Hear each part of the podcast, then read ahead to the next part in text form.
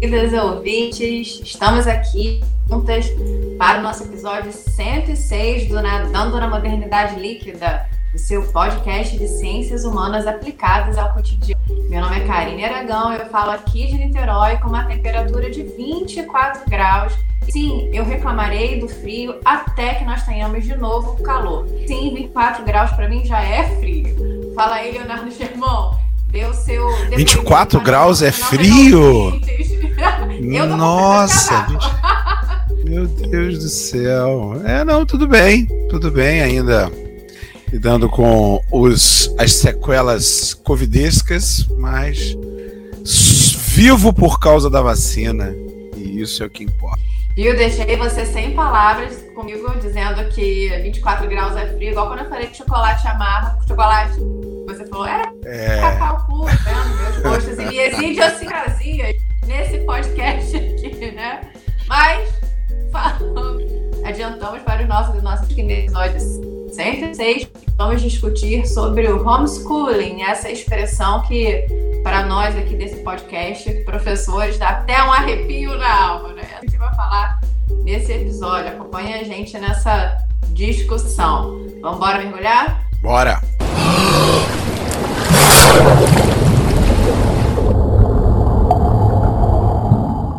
Então, vou usar essa minha de hoje, falando da gripe, para a gente introduzir o nosso assunto, nosso show de horrores, podemos chamar assim, né? Lá na semana do dia 18 de maio, a Câmara dos Deputados, presidida pelo Arthur Lira, aprovou o texto base do projeto de lei que regulamenta a prática do ensino domiciliar, conhecida expressão school, que altera, e isso é interessante a gente falar, é importante, ele vai alterar a Lei de Diretrizes e Bases da Educação, que é conhecida como LDB, para admitir o ensino domiciliar na educação básica. Para quem não é da área, de repente, entender, a educação básica é a pré-escola, o ensino fundamental e o ensino médio. Né? É, essa educação que a gente chama de educação domiciliar, essa palavrinha, a gente sabe que é uma das pautas de, do governo Jair Bolsonaro, muito correspondente aos ataques constantes que ele faz, né? É, o seu governo, podemos dizer, à educação, aos docentes. E também vai atender né, é, a certos pedidos, digamos assim, das famílias que se colocam muitas vezes contra as escolas, contra a educação e contra, contra pautas, a gente pode falar, são fundamentais no processo pela escola, como, por exemplo, pautas de que é o terror de certas famílias, como letramento racial, muito numa visão de que pertenceria a essas famílias decidir se querem educar os seus filhos a partir de letramento racial de um letramento gênero, por exemplo, né? E aí a gente pode lembrar de uma frase bem clichê que caberia a essa discussão, que seria minhas regras. E aí é pensando na desconstrução desse clichê que nós fazemos essa pergunta para você, Leonardo Firmão, né? O desconstrutor de clichês, de estereótipos, para falar do episódio da semana passada. Diga aí, faz sentido isso? Meus filhos, minhas regras? Bom, muita gente fala isso. Eu já ouvi de pessoas essa frase. E quase sempre essa frase vem num contexto de defesa, quando alguém, por algum motivo, resolve dar uma opinião em algum elemento que tenha relação com uma criança, com um adolescente. Né? Geralmente, nesse momento, o pai é a mãe em questão, se defende da crítica à sua decisão com essa frase: Meus filhos, minhas regras. Né? Na internet é fácil de achar, você encontra aí, encontra na internet de uma maneira geral, essa frase a 3x4 aí. É, agora, Faz sentido? Eu, eu não tenho filhos, né? Antes de mais nada, mas eu estou nesse trabalho há algum tempo, né? Um professor velho de guerra aí, né? De, de, décadas de trabalho, então eu trabalho muito tempo com educação. E, e, e essa frase ela é de um autoritarismo absurdo. Nenhuma outra área da educação, que não a educação familiar, é, teria uma frase como essa, ou nesse sentido, né, que leva à a, a, a, conclusão de que é, se eu tenho essa relação aqui, é, tudo pode. Para mim, meus filhos, minhas regras, se parece muito com em briga de marido e mulher, ninguém mete a colher. Eu acho que está na mesma, na mesma categoria de frases que muita gente fala hoje da, da briga da Maria da Mulher, ela está ela tá em decadência, né? Viva a Lei Maria a... da Penha. Viva a Lei Você Maria apontou... da Penha. Viva a Lei da Maria da Penha. Você apontou isso, eu me lembrei de uma outra lei, que é a Lei Menino Bernardo, né, que muitas pessoas entraram no embate, menino Bernardo, contra a violência é, dos pais, das familiares praticadas contra a criança, né, veio penalizando e não permitindo, ela foi conhecida inclusive como lei da palmada, numa linguagem mais popular, não permitindo que a educação é, fosse atrelada à agressão física contra a criança. E aí muitos dos que se colocaram, muitos e muitos dos que se colocaram contra essa lei, né, a lei Menino Bernardo, vieram com esse pensamento que você trouxe, né? Meu, meus filhos, minhas regras. Então, se eu quiser bater para educar, eu posso. A criança está sob o meu domínio, né? Que é a paralela que você falou do briga de marido e mulher ninguém mete a colher, que é outro, outra questão esdrúxula que às vezes se repete. Eu, eu tive uma conversa dessas conversas absolutamente estranhas, assim, parece até que foi um filme. Uma vez eu estava numa mesa de aniversário com uma pessoa e essa pessoa, inclusive, era um, uma pessoa que trabalhava em colégio, tinha colégio, era dono de colégio, alguma coisa assim. E ele estava lá se vangloriando, porque com ele não tinha conversa e ele batia mesmo na filha e, e não tinha. E, e a, a, a, no casal, a mulher era uma. Era, acho que era uma, sei, uma psicóloga, alguma coisa assim. E ele, e ele se vangloriando, não, porque conversa muito, não tem conversa e tal. E aí eu lembro uma coisa que meu irmão, meu irmão ouve esse podcast, hein? então uma, uma coisa que meu irmão sempre fala, eu aprendi com ele isso. Isso só bate porque é maior. Só bate porque é maior. Né? Não, não, não tem outra razão para bater, entendeu? Bate porque é maior, porque tem mais força, porque tem poder e porque está oprimindo. É, então, não, não tem. Não, meus filhos, minhas regras, é uma frase autoritária, equivocada, é uma frase de quem está é, tá querendo manter um ar de superioridade onde não existe, porque o trabalho da educação.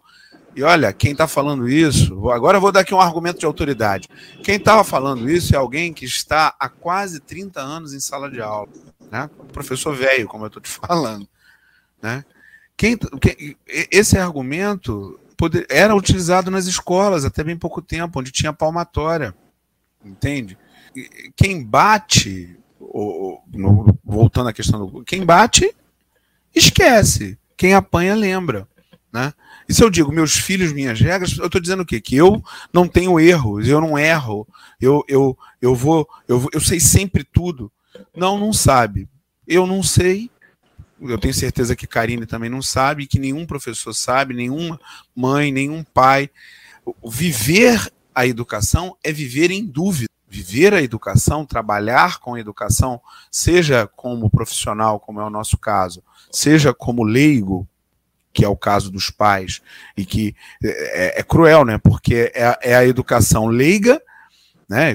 Mas ao mesmo tempo é a mais, é a mais importante, né? Porque é uma responsabilidade absurda, gigantesca. É viver em dúvida. Um pai, uma mãe honesto, honesta, sabe que está em dúvida o tempo todo. É, é, é até folclórico quando você conversa com pediatras, que é aquele pai de primeira de primeira viagem, a criança tem uma dorzinha, ele já liga para o será o que está acontecendo, né? É, porque não sabe, porque ser pai, ser mãe, e mais do que isso, trabalhar em educação é trabalhar com dúvida o tempo todo. Você faz as melhores apostas de acordo com a, todo o estudo, todo o conhecimento que você tem, e tem que avaliar. Por isso que tem avaliação nas escolas para ver se aquelas apostas deram certo ou não. E aí você corrige o seu, o seu, o seu caminho o tempo todo. Então, é, essa ideia do homeschooling isso é um absurdo total e completo. Não é brincadeira isso, não. Homeschooling só serve para casos em que a pessoa não possa ir à escola, como foi o auge da pandemia. Se, se vai à escola, vai morrer. Então, vamos fazer homeschooling emergencial, como foi cheio de problemas e tudo mais. É, agora, tem também pessoas que não podem ir por alguma razão, né? crianças e adolescentes que não têm condição de frequentar. Aí sim, homeschooling, né? comprovado isso, comprovando que não há, não há como frequentar a escola, homeschooling, aí eu entendo.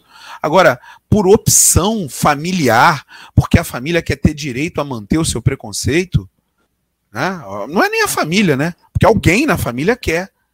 Porque parece que as famílias são blocos unidos que todo mundo concorda com tudo. Isso não é assim. Que família é essa que eu não conheço, que todo mundo concorda com tudo? A família é uma comunidade né, que é composta assim pelo pai, pela mãe, mas que muitas vezes é composta por outras pessoas ali e que tem opiniões divergentes. Então agora a opinião do pai é uma opinião absoluta, a opinião da mãe é uma opinião absoluta e ninguém pode falar nada em relação àquelas crianças. Isso está errado pra caramba. Né? Tá errado pra caramba. Porque é a escola, muitas vezes, que mapeia um monte de coisa em relação às crianças. Em relação aos adolescentes. Só, só para terminar esse ponto, vou dar um, um, exemplo simples, simplésimo, mas eu vou usar essa palavra assim mesmo. Que é, você tá lá na escola, tá escrevendo um negócio no quadro e o moleque não enxerga nada. O professor escreve maior, escreve isso. Aí você, pô, esse moleque aqui tá precisando de um óculos.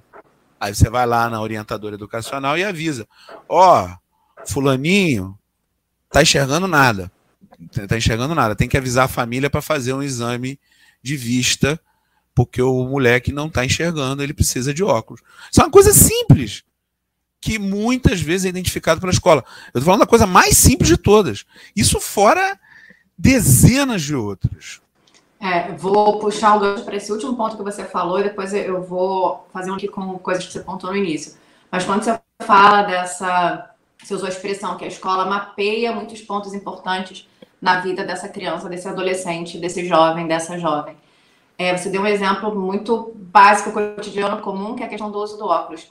E a gente tem uma preocupação social, por exemplo, quando a gente pensa que a escola é uma rede de apoio à criança, ao adolescente, à jovem, quando a gente fala de uma situação de violência em casa.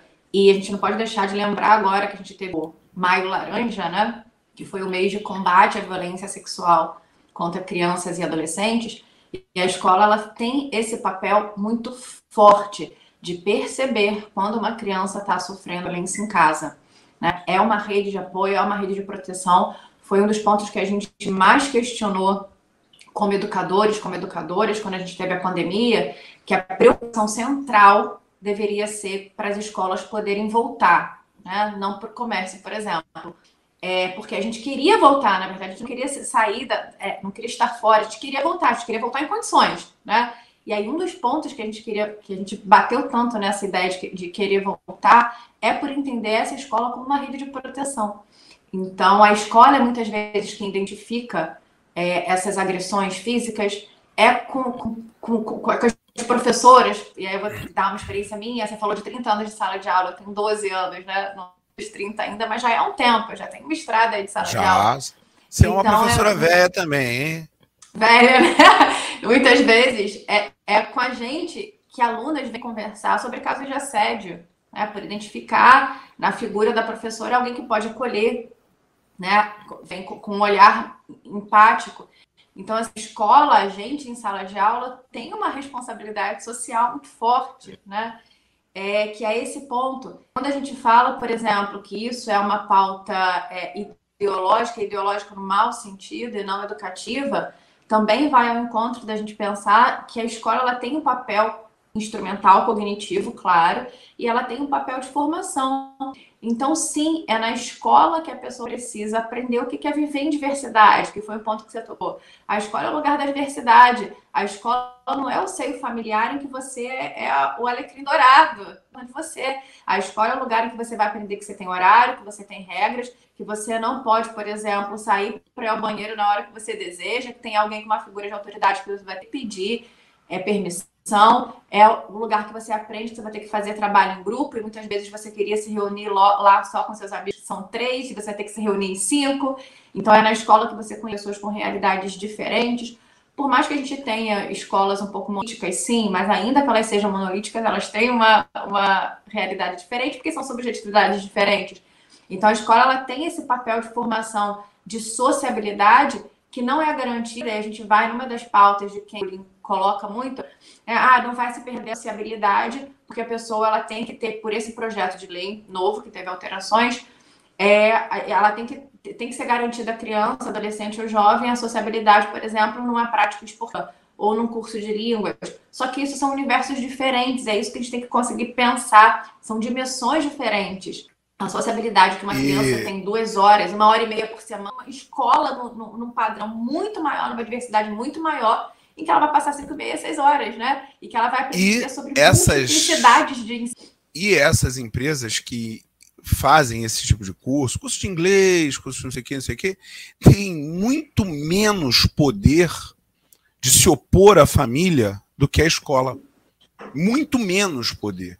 Então, a, a, lógica da clientela, né, que muitas escolas têm hoje em dia, né, o pai chega e fala o que quer e a escola tem que se dobrar, principalmente as escolas particulares têm muito essa lógica. Não, no público também, mas no particular tem muito essa lógica. Ah, eu chego e falo, eu sou cliente e tal.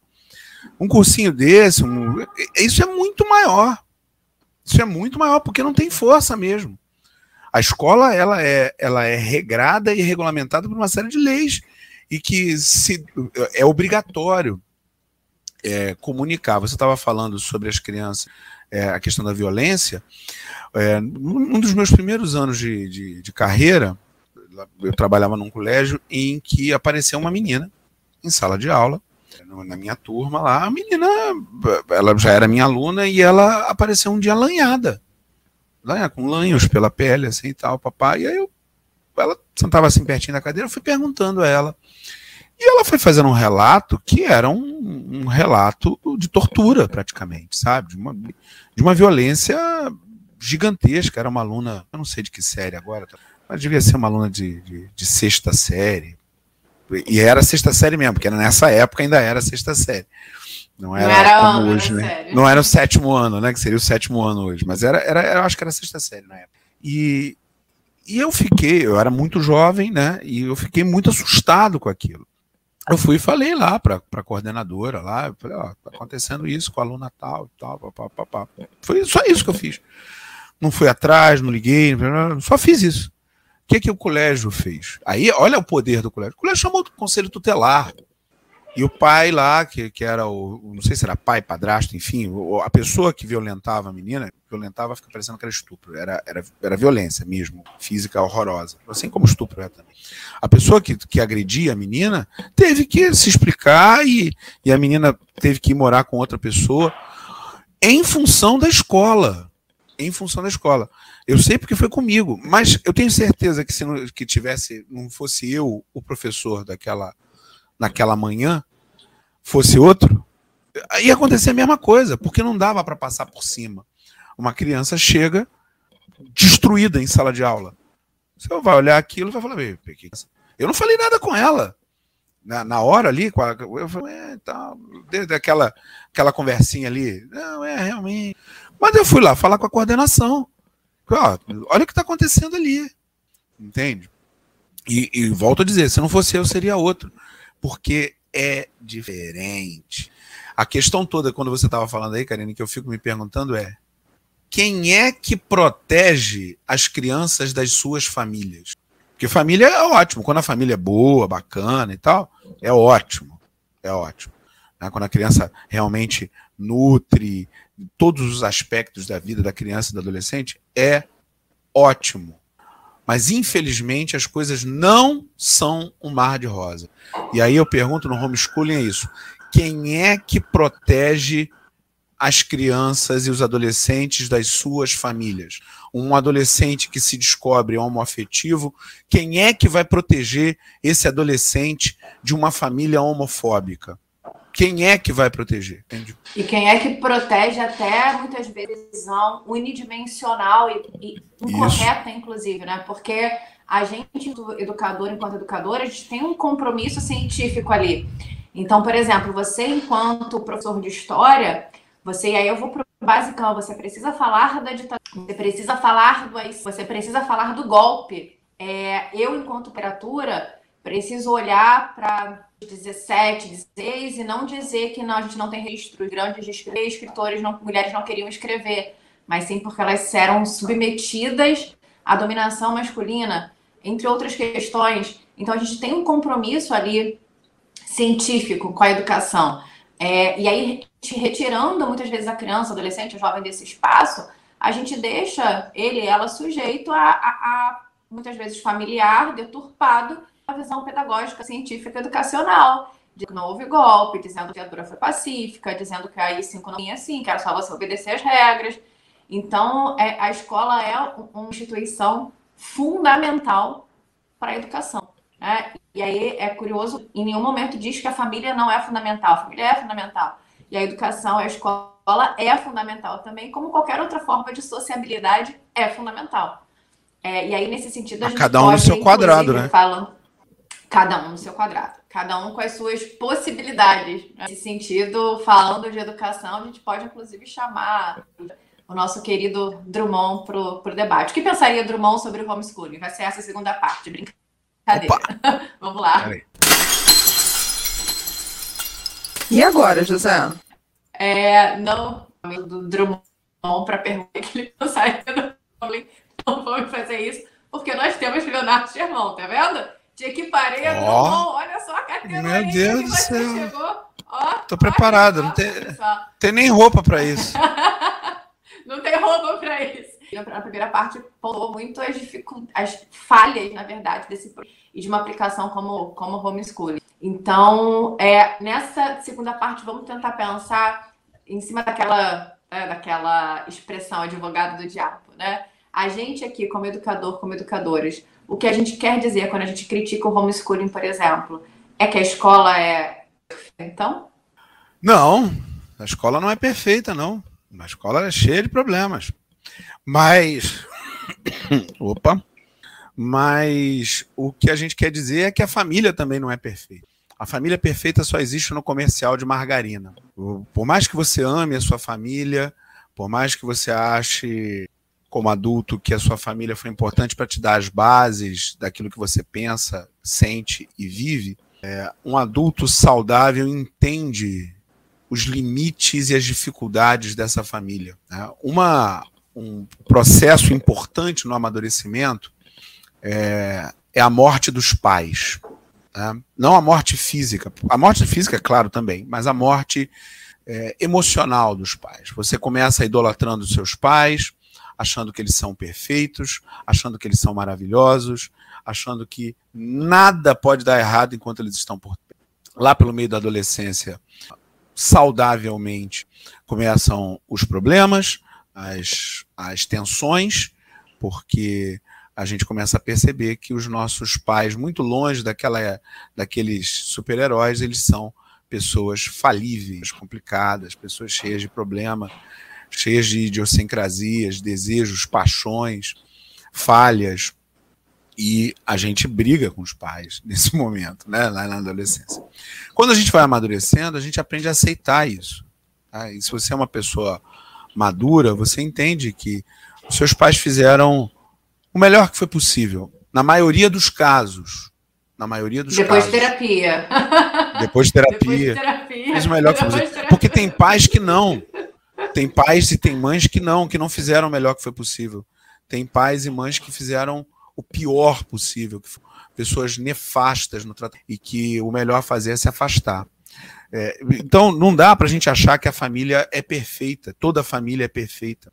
Pelo contrário, muito pelo contrário. E a gente que está em sala de aula, tendo trabalhado com milhares de alunos ao longo dessas quase três décadas, eu posso dizer, gente, olha, é, se meta, se meta na vida da, da, das crianças que estão ao seu redor, se meta sim, porque você não sabe o que está acontecendo ali dentro daquela casa, sabe? O que chega para gente, olha, são casos horrorosos, casos horrorosos, sabe?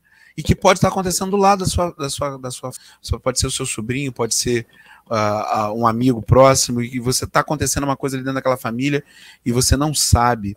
Então, é ficar de olho aberto, é denunciar, assim, é, é, o conselho olhar. Agora, a escola é perfeita? Não, a escola não é perfeita, não. muito pelo contrário. A escola é cheia de problemas, ainda mais no Brasil, em que a gente não valoriza a educação, a gente tem é, esse governo, é, os, né, esse governo foi o grande marco dele na educação foi cortar, corte de gastos. Né? As escolas estão à míngua desde, desde então. É isso. Né? Então as escolas são perfeitas? Não, as escolas são cheias de problemas. Entretanto, é mais gente olhando, é mais gente prestando atenção. E os professores, vou fazer um grande elogio à minha categoria aqui, a nossa categoria, viu, Karine? Os professores são as pessoas mais abnegadas do planeta. Os professores compram material para trabalhar. Isso você não vê em outras profissões. O cara compra, a moça compra. Não tem. Ah, vou, vou levar umas folhinhas do próprio bolso. Ah, tá faltando canetinha. Eu vou comprar e vou. Então, o professor, a professora, são, são todos assim? Não, não são todos assim, não. Mas muitos são assim. Eles estão ali com um amor genuíno por aquilo ali, sabe? E vão dar o alerta, o alarme no primeiro momento em que acontecer um problema. Sabe? Eu, eu, eu, eu, fico impressionado com os meus colegas, com as minhas colegas. Eu, de vez em quando eu falo isso para gente, você vai fazer isso, você vai ter um problema danado, você vai aumentar muito. Gente, o professor pega um conjunto de alunos com, com aquelas autorizações dos pais, mete num ônibus e vai visitar não sei o quê, porque é importante para a formação. Vamos à Bienal do livro, aquele monte de aluno. Por que, que a pessoa faz isso, gente? Não vai ganhar nada mais por isso. Ou então vai ganhar um tostãozinho. Na escola que paga ainda, vai ganhar um tostãozinho. O cara assumiu uma responsabilidade enorme sem ganhar nada por aquilo, sabe? E você está achando que a escola é que é o problema? Não, a escola não é perfeita, não.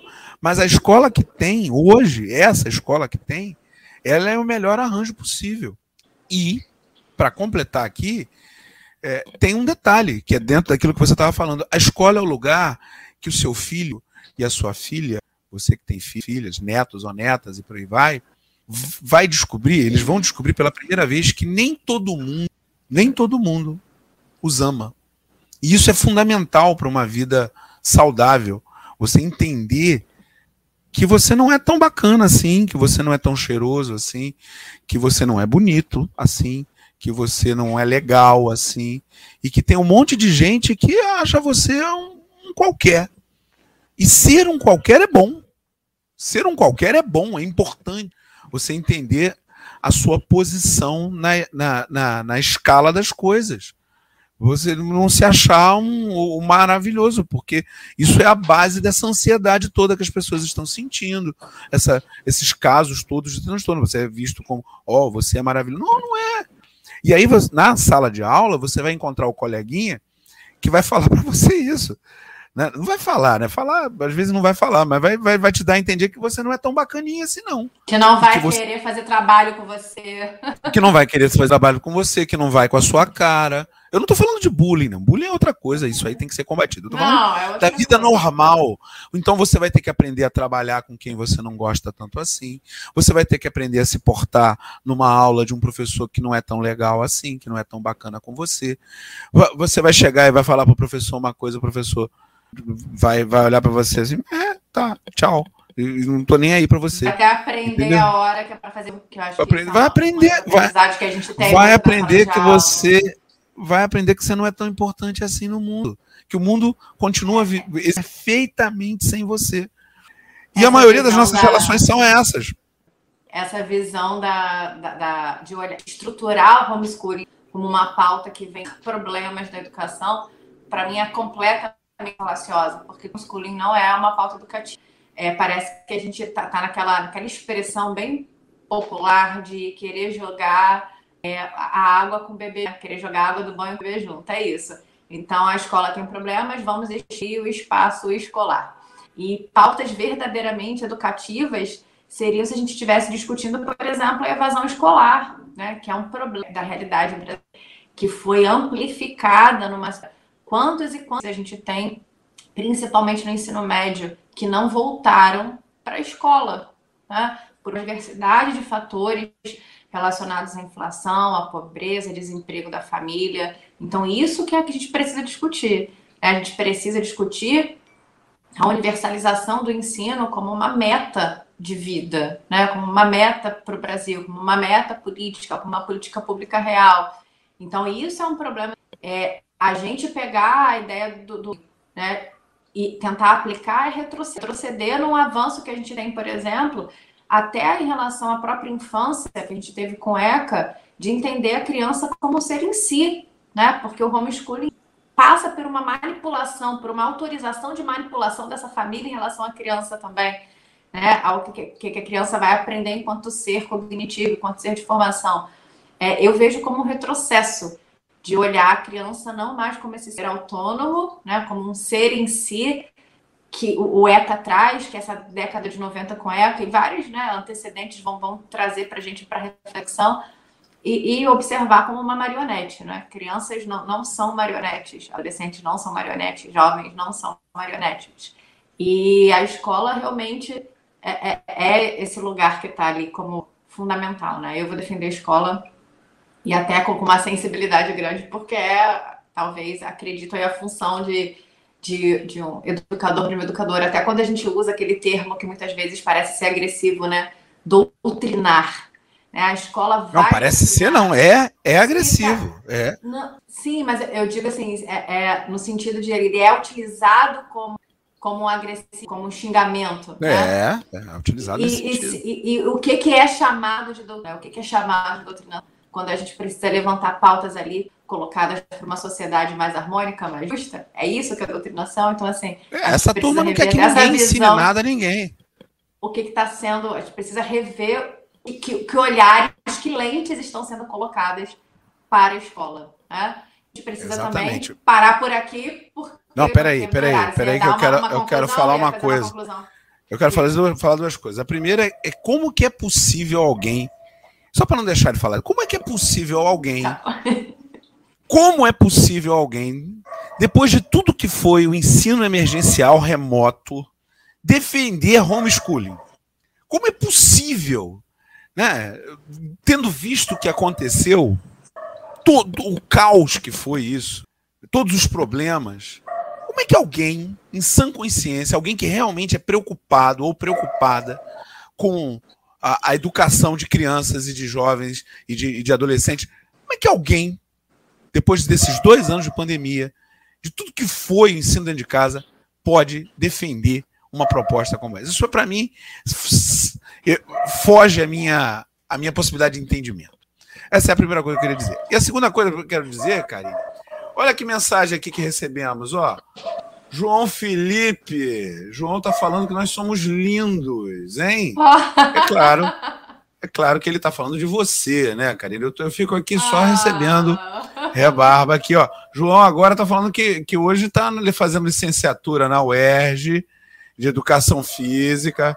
Primeiro período já está pronto.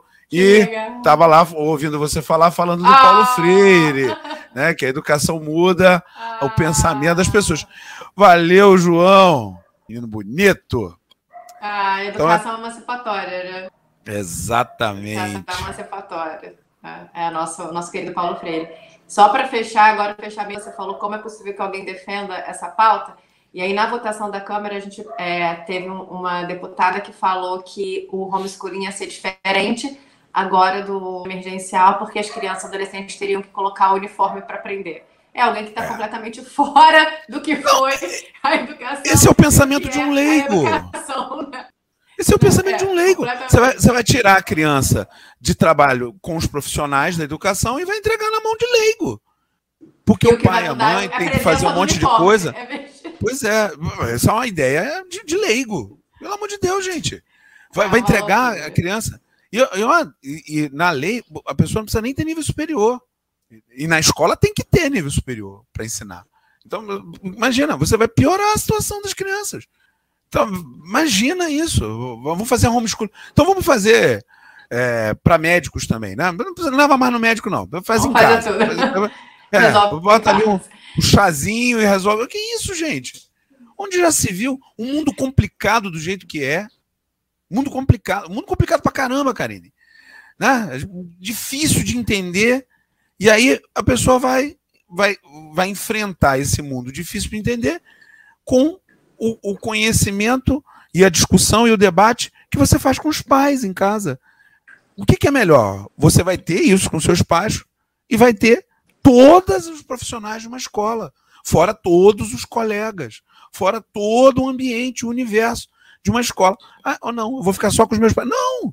Os pais eles já têm. E se os pais fizerem direitinho o trabalho deles, já tá bom pra caramba. Imagina. Eu, eu não consigo entender também como que um pai, uma mãe ainda quer absorver essa tarefa. Porque eu, os, os meus amigos e as minhas amigas que têm filhos já estão assoberbados no máximo. Já é, já é um inferno a vida dessas pessoas. É uma, que leva é a criança e vai e tem que realidade. pensar é, tem que pensar comida, e tem que pensar agenda, já é um, já é um caos. Aí agora não, além de tudo que já tem que fazer, aí vai ter que virar professor. Imagina, gente. Você vê que é só, é só para tentar brigar por essa pauta mesmo. Na prática, É, não faz o menor sentido. É, e aí, vamos agora, efetivamente, chegando, a gente estourou o tempo, Ah. queridos e queridas ouvintes. Ah, já vou, mas aqui eu já vou deixar para você que discute essa pauta, de repente discutiu essa pauta com seus amigos, com suas amigas, conhece alguém que está pensando no homeschooling positiva, já pega e encaminha esse episódio para essa pessoa, ou seja pelo agregador de podcast que você escuta a gente, para essa pessoa já adentrar na discussão e se quiser mandar mensagem, eu poderia ficar aqui por horas desconstruindo as alíneas que foram colocadas lá no projeto e a gente pode fazer isso por mensagem com vocês. E pressionar também deputados e senadores. E pressionar deputado para não aprovar esse troço, porque foi aprovado o texto, mas não foi aprovado, não virou lei. Né? Tá- Vai ter Não, que passar por todo o trâmite, tá? Passar o Senado, Câmara e tal. Tem que pressionar essa gente, votar direito, para ver se isso não, não passa de jeito nenhum. Isso é um absurdo. Um beijo, queridas e queridas ouvintes, e até semana que vem.